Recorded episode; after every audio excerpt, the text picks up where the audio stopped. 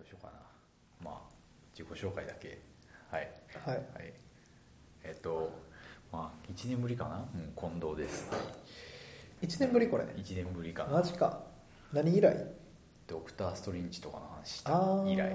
なんか同級生アメコミの。そうそうそう4人と話して。はい。うん。でえっと隣にいるのは未来未来未来石的桜井から来ました。ハンです。なんかやばいやつみたい来ましたな SF やんな。せやな。あのあのあれですよね。ラジねまあ他のポッドキャストラジオもやってます、まあ、多分共通のリスナーいると思うよ。あーのほんま？俺の知り合いやったらああそっか。の知り合いかもしれんし、うん。なんか確かに。みミラサクのハンが喋ってるって言ったら、うん。聞いてくれる人もおるかもしれんやん。あそれ嬉しい。思いいやそのリスナーリスナーのなんていうかな、まあまあまあ。あのぼんやりした数とか。ネットワークというか。ネットワークは断然広いと思うし、うん。うんなんかね映画のポッドキャストとかも日本語ではいろいろあるけどあんまよう分からへん。あんまりこっちも把握できてないな、うん。英語のナメカとかのポッドキャストはすごいなんか聞きあさってたりする時はあるけどなんかやっぱ主にこう文化系トークのラジオみたいな、うん。でそこで結構映画が出てくるみたいな。なるほどね。ああその形式が一番良かったなみたいあなー。思うけどな。うんだからまあそう去年くらいはそう、まあ、いろんなそのまあ最近の時事ネタとか、まあ、ドラマの話とかも入れながらうん。やっていこうかなと思ってたけど、はんなんか喋りたいことありますか？最近面白い映画あった、最近面白い映画。俺ねでもよう見に行ってるやん。見に、うん、今めっちゃ月精力的じゃない？今月はでも何見たかな？あペンタゴンペーパーズとかはいはいはい。かな多分。まあ今日も見てきたけどそれはあれ何見た？ドイツ映画？ん？女は二度決断するっていう。ああなんかそれ見たなうんなんか。ね、まあアメリカ映画ではないんだけどまはいはい。あ、うんまあ、アメリカでも有名なダイアン・クルーガーっていう、うん。えっと女優さん。うん。あのタランティーノの「イングロリアス・バスターズで」あのはいはいはい。出てくるあのブロンドの人やけど、はいはいまあ、あの人ドイツ人やから、うん。あの母国ドイツではいはいやったら、あの映画確かカンヌ映画祭で賞取ったんかな？ああそうなんや。とか。なんやけど。なんか俺さいつも思うんだけどカンヌってうん。ようわからなくない、なんかわからん。なんやろな。結局だからカンヌで賞を取ったやつがあんま日本で公開されてないからなのかうんなんかカンヌの位置づけいまいちよくわからないな。ででもやっぱアカデミーに次ぐ次ぐというかまあ並び立つぐらいのさそうやね。いうふうな言われれ方するわけや、うん。ん、まあだからアカデミー賞はあくまでもなんていうかこの大リーグにおけるあのワールドシリーズみたいな感じでなんかワールドみたいなついてるけど本当はあれはアメリカ映画祭やからハリウッド映画限定。そっか、うん。ハリウッド映画。まあそっか。あでその中で特別外国語映画賞があるってことか。アカデミー外国賞っていうのがあるんだけど。カンヌはもうワールドワイド傲慢じゃない？そうめちゃくちゃ傲慢やな。ほんまやな。メジャーリーグのあの何優勝決定戦がワールドシリーズ みたいな。アメリカイコール世界。そうそう。世界1位やからな。っていうあれよね。そういうだからなんか確か世界三大映画祭っていうのがあってそれがだからカンヌ、ベルリン。そっかベルリンのななんか、うん。なんか熊何？何？金熊賞みたいな。金熊賞みたいな。あとどこやったっけ？あれ？ベルリンカンヌ。あともう一個あんないけど。ちょっと忘れてもらったイタリアまあトロントベとか。ベネチアかな、うん。はいはいはい。うん、あのその3つがあの有名なまああと日本アカデミー賞とな五大 まあトースポ映画大賞。と かあのたけしの。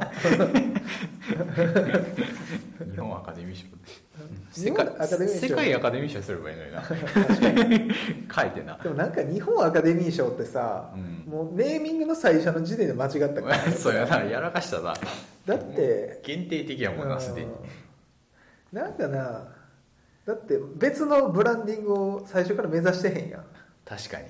なあ、うん。なんか東でもなんか東京国際映画祭とかあるわけよ。ああるある、まあ、あれはあれは国際映画。あの映画上映をしてるから別になんていうの,、はいはいはい。あのショーではないレースではないよね。最初からさ東京映画祭賞とかさ、うん。にしといたらさいいやん。日本アカデミー賞ってさ もうなんかやる気ない感じあるよな。だからなあれそ新しいその批評の軸作っていこうみたいなさ、うん。ゼロやんなさ。そうそうなんか 日本でいわゆるその映画好き映画好きの人、うん。映画好きな人とか、まあ、シネフィル枠っていうかなクラスターみたいなのは、まあ、例えばツイッターとか見ててもあるわけやんか、でもそういう人らまあ多分俺らも含めなんやろうけどうん。まあ乖離してるよなそことは。全然しなんか興味ないっていうか、日本アカデミー賞とか、うん。まあ、ただ俺あれやけどなあの霧島部活やめるっていうのあとかがなんか取ってんねんやっぱり作作品賞とか？あいや作品賞とかねあれはね見た方がいいと思う普通に。普通にあれは面白い映画として。うん。だから、まあ、意外とちゃんと選んでんねんなっていう、そう。まあなんか自分の好みのあれが 強いけどあシン・ゴジラとかも撮ってんねんああそうやんな。でっかいやつを、あの、まあ、そう考えたらそうそうそう。まあまあ割と機能はしてるのかなっていう感じもするんだけど、なんか俺の中ではそのああこうやっていう須田はいはいはい。出てるえっとあれえっとねうんあれなんかドラマ版ななっててうん。6話で何時間だっけ？5時間くらいやねんけどあれ前編後編でだからどっちも2時間半くらいやからめっちゃ長いんやんか、それをドラマ版にしたやつがうん。あのケーブルテレビでやっててそれなんかほんまに1ヶ月ぐらいかかってんけど多分全部見るえそれ何？日本映日本映画専門チャンネル？でやってたのを録画しててうん。ちょくちょく見てて。いやそれがあの直近の日本アカデミー賞であ大賞。買ったやつ、うん。へえ。だからそんな5時間もあるやつが選ばれてるの？うん。だからまあ、最近の流行りやろうけどな、でもなんか良かったかな、うん、面白いんや、うん。ああこうや。全然知らんこうや。うん誰が出てるの？え菅田将暉とああの何だっけ？えっと息もできないのあれあの人じゃなかったかな。イアン・イクチョンうん、ああこうや前編後編あほんまや、うん、その二人があ寺山修司のの唯一の長編小説らしいねんけど。へえ。もろもろおかも出てるやん。えてかあれやねもろもろおかってあれあのーキッズリターンでめっちゃ悪い先輩。ああそうなんや。そうそうそう。いやでんでんあのコーチやから。あてかこれえボクシング映画なの？そうボクシング映画。あこれ見なあかんな。ボクシング映画でその2人がおんねんけどあだからボクシング映画でもろもろが出てるのかなそんな感じがするな。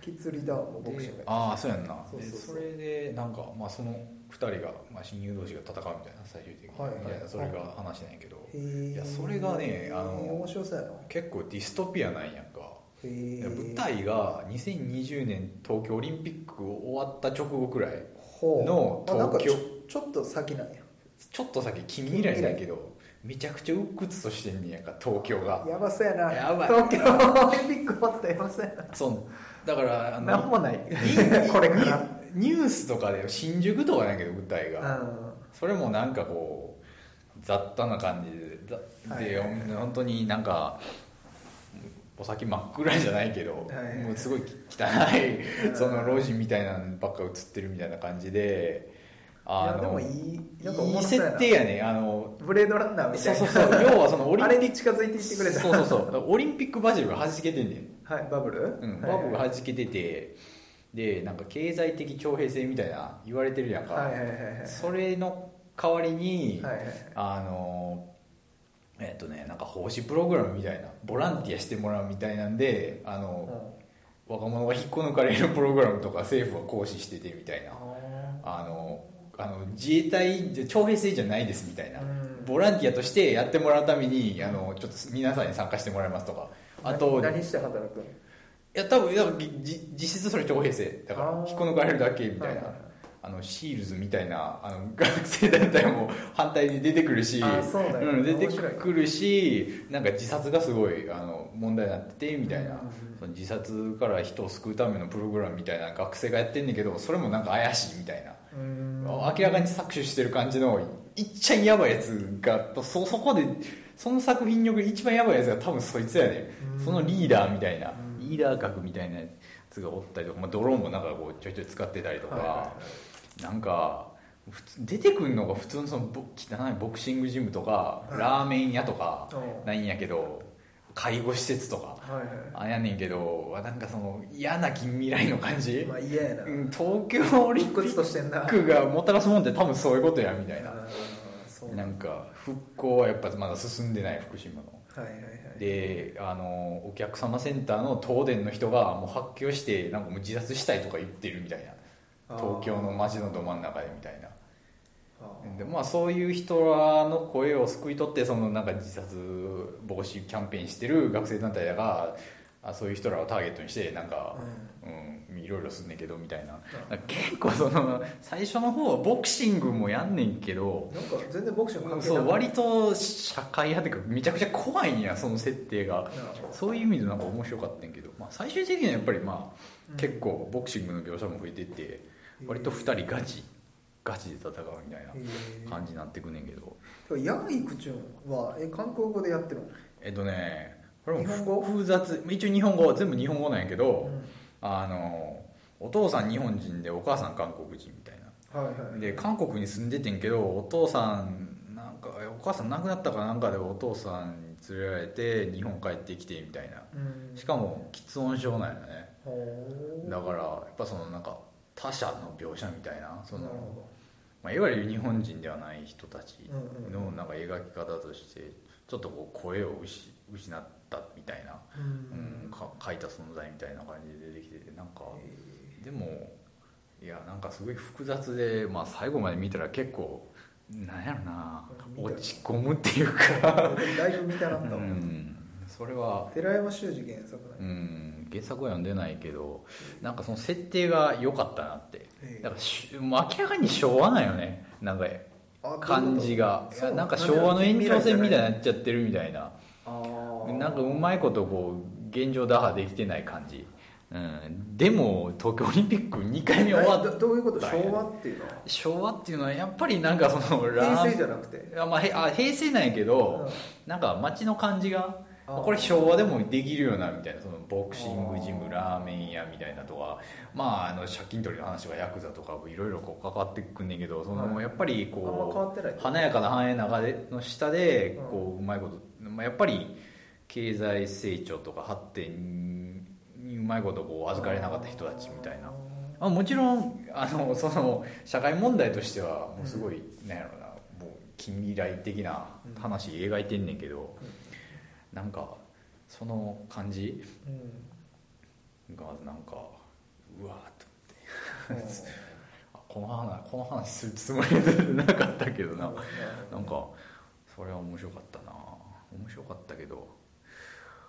俺最近見てたらやっぱ「ココ。リメンバー・ミー」は。リメンバーミーな。よかったえなんかはめちゃくちゃ良かった。めちゃくちゃ良かったって言ってたけど。うえなんかえ感涙ってかな 涙。んいやボロボロ泣いたねえどどの辺がまずな肝やった？いや俺なかなり俺多分なあんまり先ストーリーの先を読む能力とか多分ないから。いやあれ読めんで。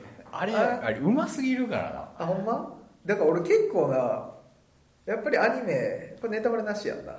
まあととりあえず、まあうん。まあまあ、ちょっと話進めてったら、まあ、最終的に言っていいかやなっぱりちょっと何回か2回ぐらいどんでん返しというかさあるやん。ある。ストーリーのフるクというかあれに俺まずびっくりしたな。あそうそうそうそう。そえーっていう。それのびっくりとあでもそうでよかったっていう嬉しさで結構来たな。どんでん返しによって判明した事実新事実にが良かった。ちょっと泣かせるところがあった、ああったあったね。あーよかった。だいぶあったな。まあ、ちょっとじゃああれ。であとまあそうやな。まあまあ最終的には全部バラすんで。うんまあなんか町山さんと山ちゃんも言ってたけどさやあっぱり自分の家族とかなんか思い出したみたいなあはいはい。言ってた、まあ、それはでもほんまにあったな、まあ、その、うーん。うん亡くなったおばあちゃんのこととか。まああそうはいはいはい。ところでやっぱ思い出したというかがあったな、やっぱその記憶みたいなのと結構結びつく。うーん。ついて結構そういうのが刺激されたって感じやまあなんか映画見る前からさ、まあ、家族についての話だってのはそうやな。分かるし、まあ、うん家族の大切さみたいなうん。がまあ重要なあのテーマになってくるんやろうなっていうのはまあまあ見てても分かる話なんやけど、どうやまあまあそれって、まあ、よめちゃくちゃよくあるパターンやから、なんかその家族に危機が訪れてそれを解消できてうん。みんな良かったね家族で良かったねみたいな話になるんだけどそこに持っていく過程が結構衝撃的っていうか、まあなんやろなまあ結構いろいろ話ある。あるよな。ある。なんか俺がで105分やけどさ濃密な時間じゃない。濃密。いやなんかね俺結構あの甘く見てたななんか。あんまりそんななんかまあまあ、はいわかわか分かった感じでしょみたいな、うん。まあ、死者の国ってなんかいろいろあってはいはい。あよかったねみたいな話なんでしょと思ったけどやっぱあの コペルニクス的展開じゃないけど。そうやで。びっくりするよねまず、うん。なんかこんなこうアニメーションでこういうふうに表現できるんやっていうのが。てかね「アナアナ雪」でもなやうん。っぱそうやってなんかあほんま。レリゴーレリゴーばっか言われてるけど、はいはいはい。なんかうーんなんかまあ。いや俺「アナ雪」見てへんっていうそあー。のひねくれもんやでも「アナ雪」もあれだけどな結構衝撃的でなんかか。それがあそう怖い。ちょっと見たくなるな。怖い、うん、だからやっぱりこうやっぱディズニーが価値観を変換させていっててみたいな、はいはい。なんかこうあら新しい方向に舵切ってるみたいな話はよくあるけど、ディズニーといえばな家父長制の。家父長制家族大事みたいな。ウォルトディズニー。そうそう。父。白人優先みたいなね、とかあったけどなんかなんかひねり方が怖いっていうかなんか結構ホラー映画の要素サスペンス映画の要素結構あったなって俺は思ったかな。てかまあそもそもの設定がそのえーっーっとその死者の国に行くっていうかその、まあじゃあれちょっとストーリーあ説明。ストーリー説明説明っていうか、まあ、まずそもそも大前提はこれはさえピクサーのアニメーション。俺それがさよく分かってへんのまだ。あのあピクサーとえ今さディズニーがピクサーを買収したの？買収したから多分全部ピクサーやと思うけど「ミービーのバーミー」も「アナ雪」も。なんかそれ以外にななんかなんか他にちょいちょいいろいろあるけど M&A したかって感じやと思うけど。うん。でまあアニメーション映画やとディズニーピクサーの。うん、映画で、まあ、舞台はメキシコで。で、まあ、な主人公の男の子が、そうそうミゲルっていううん。まあ音楽少年よね。あまあただ先祖でいろいろあったから、まあ、うん。音楽が一種の呪いみたいなものになってて。家族から音楽禁止されてるんだめっちゃ好きやのに。でそれをメキシコでやるっていうのがなかなかきついと、うんメキシコってやっぱり音楽のこうなうん、うん。いうイメージやもんな。そでみんなで踊ってみたいな。戻ってっていうのがあるのにそれを禁じられてるからまあ快楽を抑圧されてる感じはすごいよなっていう。うん。うんで靴あ 靴職人な靴職人になって。あ俺それもあったわ。あの個人的な話すると親あ靴親靴職人やから俺それだからそれもあって主人公にむちゃくちゃ共感したよねあー。靴職人になれよみたいな。嫌よみたいなそれは言われてねんけど言われてん言われてんけどなんかあ家で靴カンカンしてる感じとか、あそうなんやな。そうそうあリアルなんやなあれ。うん、そこに共感する人あんまおらん気するけど俺ああそっか家で靴作ってるわっていうのを見てて思った。ーあそうなそうそうそう。そうやな。それちょっとでかいな。共感要素がかなりでかいな、まあまあそれで、えー主人公のミゲルっていうのがいて、うん。まあ、死者の国にな、うん。まあ、あれお盆みたいなもんかな、うん。日本でいうお盆があってその日にこうな。先祖はまあ要は。帰ってくる。そう。まあだからお盆みたいなね。で、まあ、死者の国みたいなのがあってそこにたまたま入っちゃうみたいな、うんそう紛れそうやね。あのいらんことしちゃって。うん。で死者の国では骸骨になったご先祖さんがいっぱいおるみたいなな。そうそうそう。そうだよね、うん。でまあどうにかして戻らないといけないんだけど、うん。普通に戻るってなるとあの音楽は一生やっちゃダメっていう、まあ、条件付きでうん。現世戻すみたいなことになっちゃってるから、うん。その多分自あの自分の先祖だって自分でこう見つけて発見した、うん。あのメキシコの大スターうん。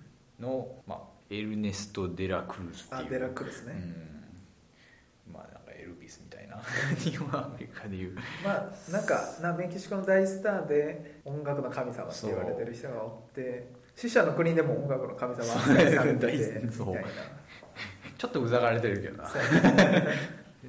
まあ彼の承認をもらったらあの音楽もできるし、まあ、元元の世界に戻れるみたいな、うん。で彼を探しに行くっていう、まあ、冒険だみたいな感じなんやけど、死者の国にいる音楽の神様を探しに行くぞっていう。でなんかもうこの設定まあまあまあその楽しい話なんだけど、うん。まあ、それだけでもちょっと怖いやんもうなんか、まあ死者の国や。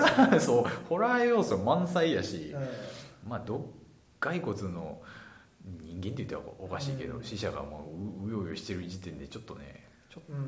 ちょっとこうおどろおどろしい感まあじるし、ですもただでも可愛らしいけどうん。な、あのまあ、それがそれはかなりソフト、うん、やしあと死者の国がさあの描写すごいなっていうのがやっぱ綺麗よなあの描写のされ方と綺麗やいうかな美しいっていうかさ。そうやね。多分あれはまあやっぱメキシコのなんかアートとかを反映してるん。そうやろうけどやんな、まあフなリーあれなんて言ううんだったっけ？え？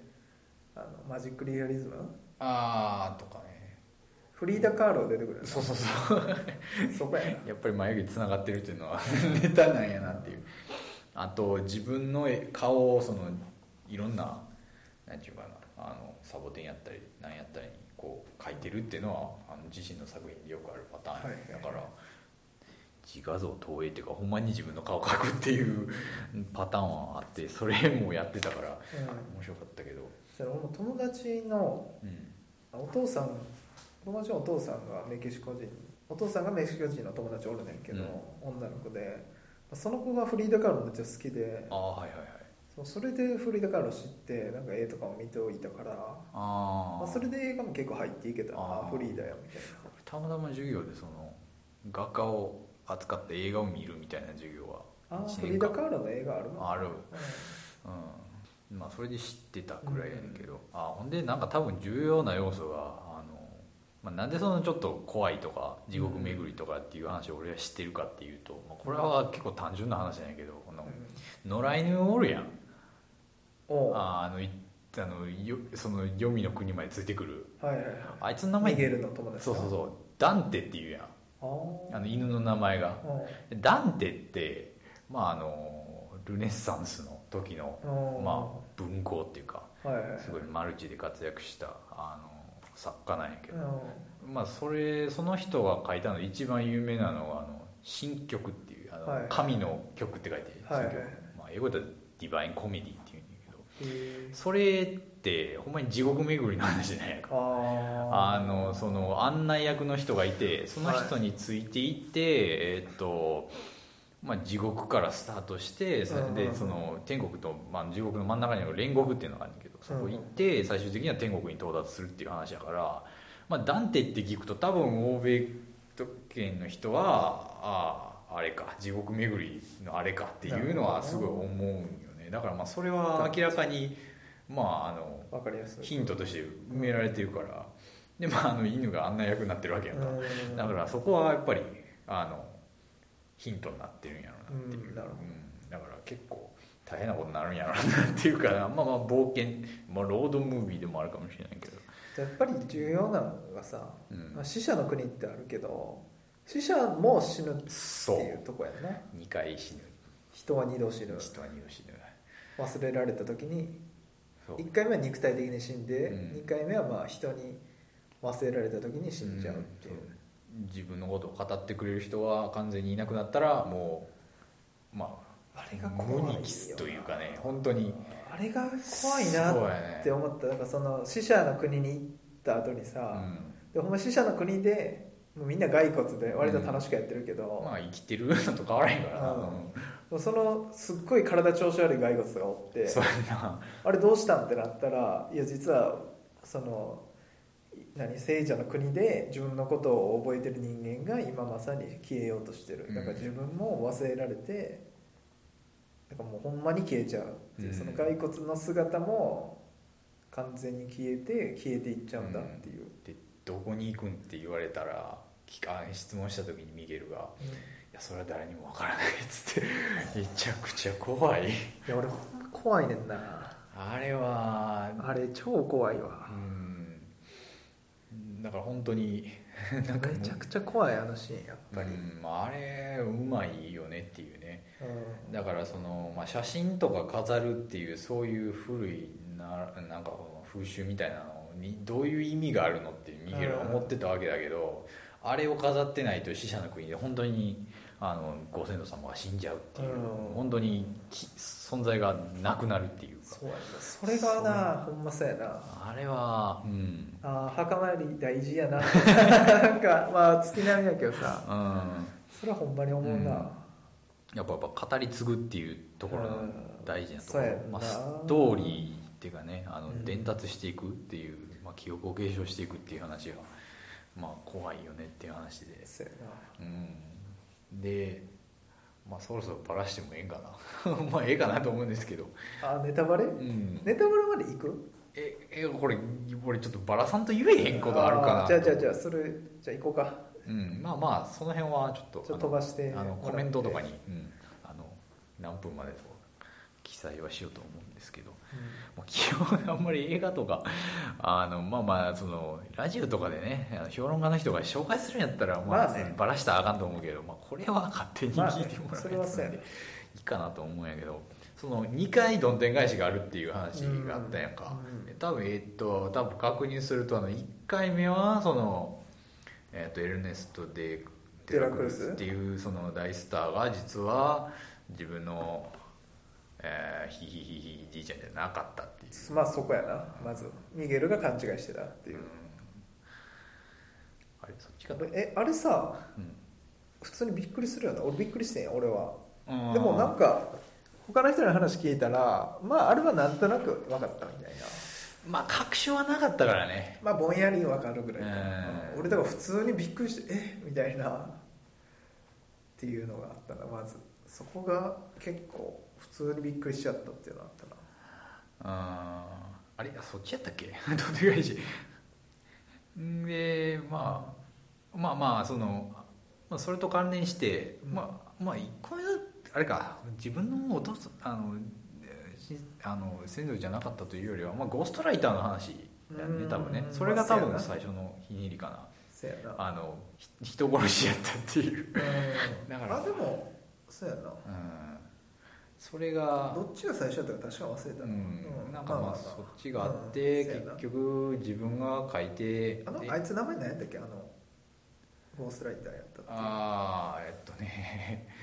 あの、まあ、案内役としてやってた、ちょっとなんかなんか自分勝手そうな。うん。でもなんかうん。実はミュージシャンやったみたいな話が出てたんだけど実はまあデラクルーズはあのうん人の曲を奪って大スターになったっていう、そうやな。キッズっていうまあなんかちょっとあヘクターやな。あヘクター。あそうそうそう。あれ怖いな。ヘクターの曲やったのっていうのは、デラクルスが奪った。そうそう。であ俺がそれなんで怖いなって言ったのは、子供向けのピクサー映画でほんまに真正面から殺人扱ってるって多分ほぼないんよ、うんなるほどな。うん、確かに。それも悪意持って人を殺してる。完全な悪意やもんな。そうそうそう。だから例えばその王様が家来を投獄するとか、うんなんか知らんけどいなくなってるとかなんかけされちゃいましたみたいな話はまああとなんかこうヒーローがヒーローが敵を倒すみたいな。うん。殺すじゃなくて倒すみたいな。はあるけど普通にその殺害。さ殺害。ど毒持って殺すっていう。ほんまに殺してたね確かに しかもなんかそれはなんかそういう明確な意図を持ってな。そういう話じゃないんだよって持ってくるかと思う。ソフトランディングすると思ったらほんまに殺してたっていうね。そう確かに。あれがめちゃくちゃ怖くて。確かに。もうただのドロドロのなんかメロドラマとかサスペンスの要素やんそれは。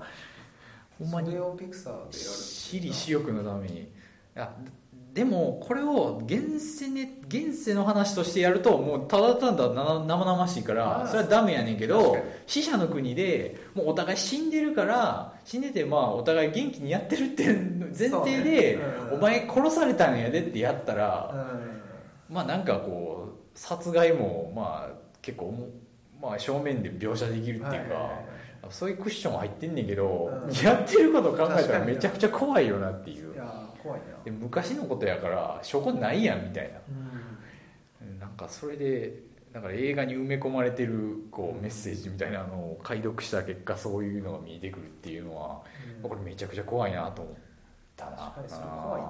確かに俺見ててな怖っと思ってんけど、うん。でもまあ骸骨でそう。元気やから。事実をなぞるとめちゃ怖いよねっていうのはあるわ、うん、でもうこれでさもうもう満足やん、うん。もうなんかあすだじゃあこいつが悪役やからだからまあアナ雪も結局なんか敵が誰なのかあんまよう分からへんみたいな。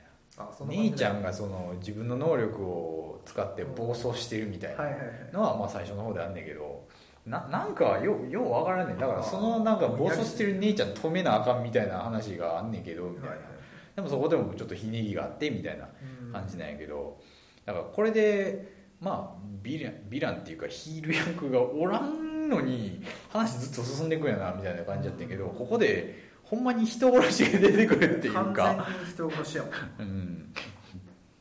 で出てきててもうそれだけじゃあこいつをどうやっつけるかみたいな話で終わるんかなと思ったらもう第二のツイストがあのひねりっていうかどんでん返しがあって、ヘクターは自分の何？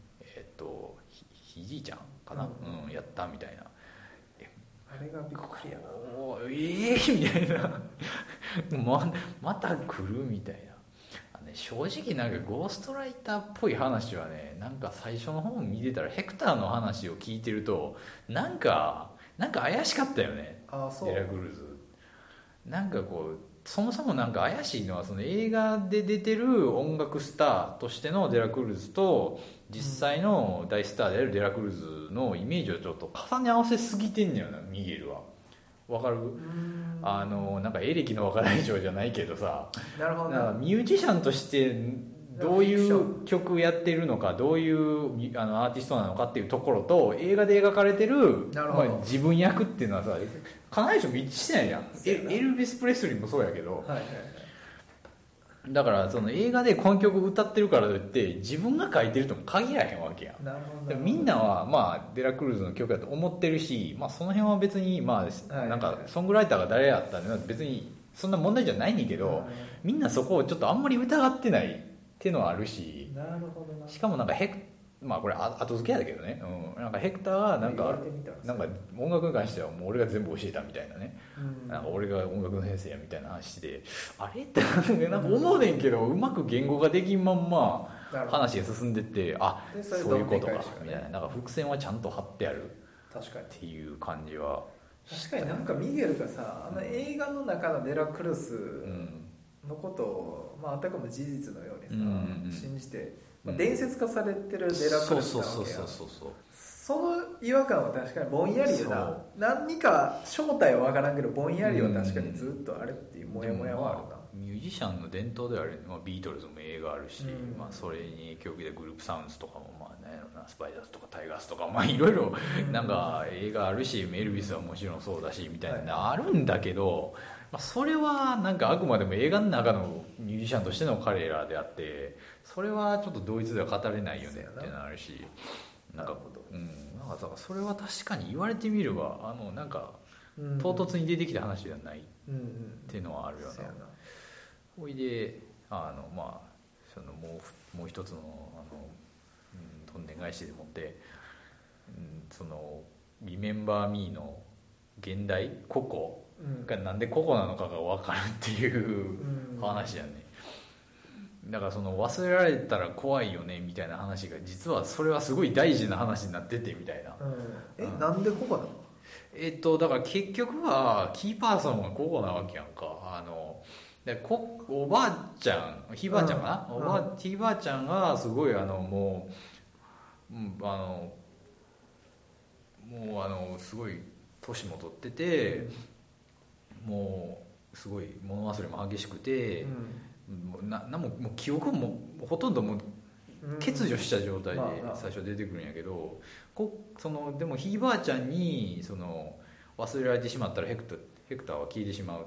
ヘクターのことを覚えてるのはもう生き性にはもう彼女しかいないっていそう意味でめちゃくちゃ大事になってくるっていう話やから。まあその最近のそのディズニー映画ってあの大体現代1号しかないよね。あなんかとレミーの美味しいレストランはなんかラタトゥイでしょで、はい。えーっとあの風船の家の話はなんかアップ。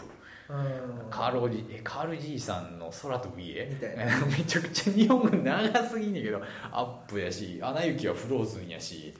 なるほど。なとかでやっぱり1号しか出てけへんねんけどそれに結構いろんな本質が詰まってる？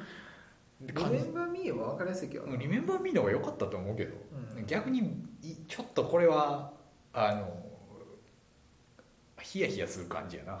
なんか結構ネタバレ要素が入ってるんやなっていう。まあまあまあ。まあまあ見てみな分からんねんけどここはでも分からなすぎるわちょっとな、ここって誰よっていうそもそも。ミゲルちゃうみたいな。それがあったからなんか。ここリメンバーミーってことやもんな。そうそうそうそう。的には。そうリメンバー。そうそうそう。僕思い出してここがーいやいや俺死んでまうからっつって頑張ってみたいなあれだからすごいううんまいよなっていうかなやっぱでも俺そうやな。てかその個々の話で言うと、うん。あれだけさ、認知症やな今で言うと。ころうん、認知症やな、うん。うん認知症のさ老人をあんなに真正面から描くあそうやな。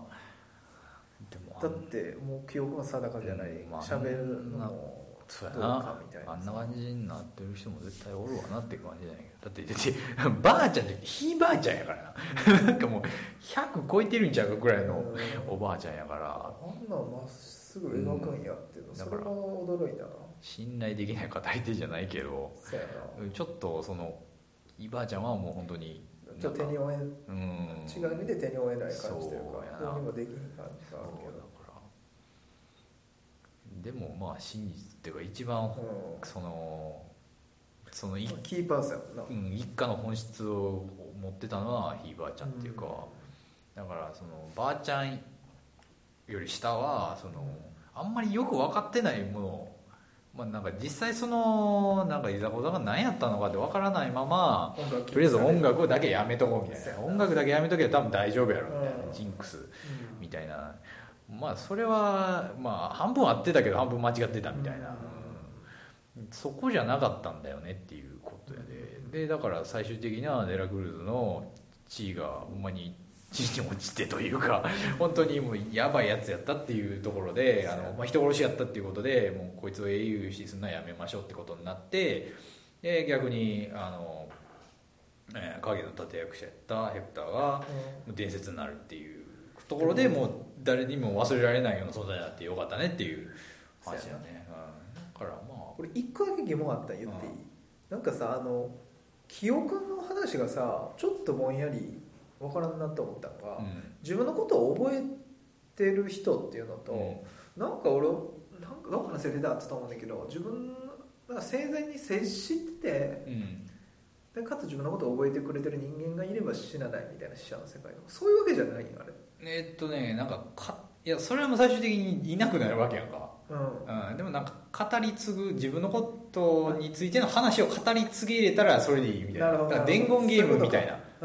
でその伝言すらできてなかったわけやん。そのああんだけ大家族やねんけどやっぱひいばあちゃんが何もは語れないから。そういうことか。うん、でもばあちゃんも結局知らんってことだよなそのヘクターについて。もう、まあおらんかったから、真相うん。やし真相分かってないってことだもんな。そうそうそうそうそうだからあの語り継いでいけばそのうんなるほど老若男女誰でもいいから知ってたらそれで OK みたいな、でもあれむっちゃさあのデラクラスがまああの真相が明かされてさうん。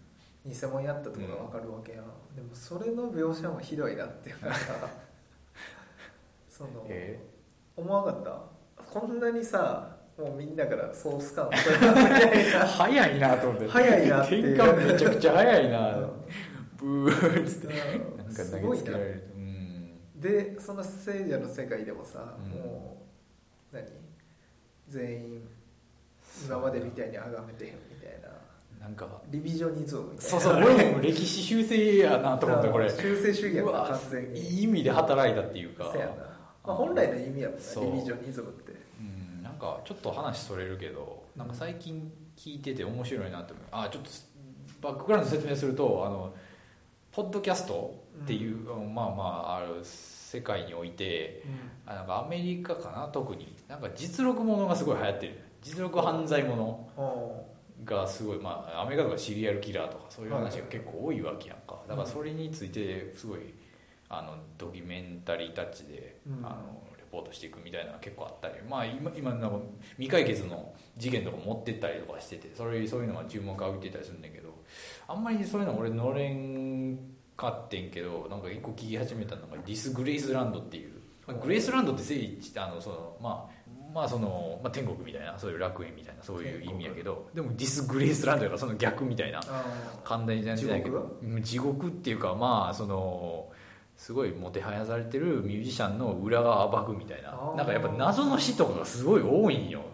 なんか結構忘れられてるけどみたいな、だからそれもリビジョニストっていうか歴史修正なんやんか。だからえっ、とそうやね。あの有名なミュージシャンこの人いますけどなんか開始なんか謎の死を遂げた女の人がいるんですよみたいな、はい、その人はなんかその、まあ、バックのギタリストがや殺したんじゃがみたいなやるあるしみたいな、うん、あのなんか自己防衛として殺され、まあ、サム・クックっていうソウルシンガーがいるんやけど彼は早くして、まあ、死んじゃうわけなんやけどそれがあのうんと娼婦に殺されたみたいな感じでなんかなんかこう揉めて殺されちゃったみたいな、であって、まあ、彼はちょっと不運の人でしたねみたいな話なんやけど実はそれ追ってったら彼女は相当自己防衛としてやったみたいなな結構そのなんかもうプレデターやったみたいなサム・クックが。性的のレイプしかしそうされそうになって防衛。として撃ったみたいな感じで撃ってみたいな。でもやっぱりその自分のその職業柄で結局なんかこうバッシング受けたのはその彼女側やってね、はい、で殺されたソウルシンガーはあいつそいつは加害者やのに本当は悲劇のそうそうそうヒーローとしてなんかその音楽が愛されるようになりましたみたいな。で力士から忘却されたのはその襲われた側みたいな。まあ、だからちょっと MeToo の話とか絡めてやってたりするんだけど、もうそれもまさしくなんかミュージシャンのその神話みたいなのをこう脱構築っていうか、あのもう一回あのひっくり返すみたいな、はい、だからそれなんかちょっと調べたら出てくるような話なんやけどみんなそこまで行ってないっていうか事実をあんまりはやりとだけ。そうそうそうだデラクルーズもまさしくそんな感じやなっていうのをなんかこう見て思い出してやっぱりミュージシャンってやっぱミュージシャンっていうだけで一般人がやってたら許されないこと、まあ、例えば不倫だとかあの、まあ、軽犯罪とかいろいろあるわけやんか。まあまあこいつはまあまあまあ豪快なミュージシャンだからまあ仕方ないよねみたいな言われるけどもうそれはあかんやろっていう。うん、とことかな。やっぱなんか女癖悪いとかな。やっぱその辺は結構きあのなんかこう免罪符みたいなところで結構語られがち、うん、みたいな。そうそうそうそう。まあまあルーピーをかかってたからねみたいなとか、グルーピーね。そう。あったりとかして。だからその辺はやっぱりなんかやっぱり神格化されてる人間のありがちなパターンっていうか、うん、評価されるべき人がされなくてみたいな。ね、すごい思ったな。まあちょっとフェイクもあのドキュメンタリー映画のフェイクもちょっとゴーストライターを思い出して思ったけどね、うん、フェイクだ、うん、フェイク面白いから。あれあれ 面白い。めちゃくちゃ面白い。から、あれめちゃくちゃ面白い。びっくりするが面白いから。スリリングやからな。あのメンバーミニどんでん返し2回やけどあれもう45回やったよまあな なんかもうよくわからん。わけわからん何かよくわからん小どんでん返し4回って最後1個どんでん返しあるみたいな。もうしかもなんか着地した先が結局何やったか分からない分からんからねほんまに。そこフェイクってあれやんな。あのサムラゴーチ守に密着した森達也監督のドキュメンタリー映画やねんけどもう分からんようになるよな、うん、まああの新垣隆そうやね、うん、まあ彼が別にろくでもない人間っていうのは よく分かるねんけど、うん、サムラゴーチの奥さんが良すぎるっていう。あそうやね、まず俺映画見る前にさそんな感想持つと思わんかった。そうやな。サムラゴーチの奥さんがいいっていう、そうやな。超いいからなあの奥さん、奥さんもやっぱりなんていうかな、まあ、ただ単に心優しい妻というよりはちょちょっと難しいところ。いや分からんよな。めちゃくちゃ複雑なちょっと怖いよなそのあの奥さんがどういう人なのかっていうのは、人格まあまあまあドキュメンタリー通して見えてる人格もあるんだけど、うん、そこだけなんかなみたいなね、うん、なんかそんな感じではないよな、うん、もうちょっと複雑やし。秘密をほんまにだから守ってるくれる人なんやろなっていうような感じはするよな。あの夫婦に誰も立ち入られへんさ絆というか、うん、なんかそういう関係性があるんやっていうのが分かるような、ドキュメンタリーはね確かに「ハンと俺」とかでよくしゃべる話やね、まあ、映画とかテレビも含めやけど、まあ、ドキュメンタリーって面白いからな。ああいうかまあ人の生活みんなが面白い。まあ下世話な。まあまあまあまあまあ。すごいよね。それはすごい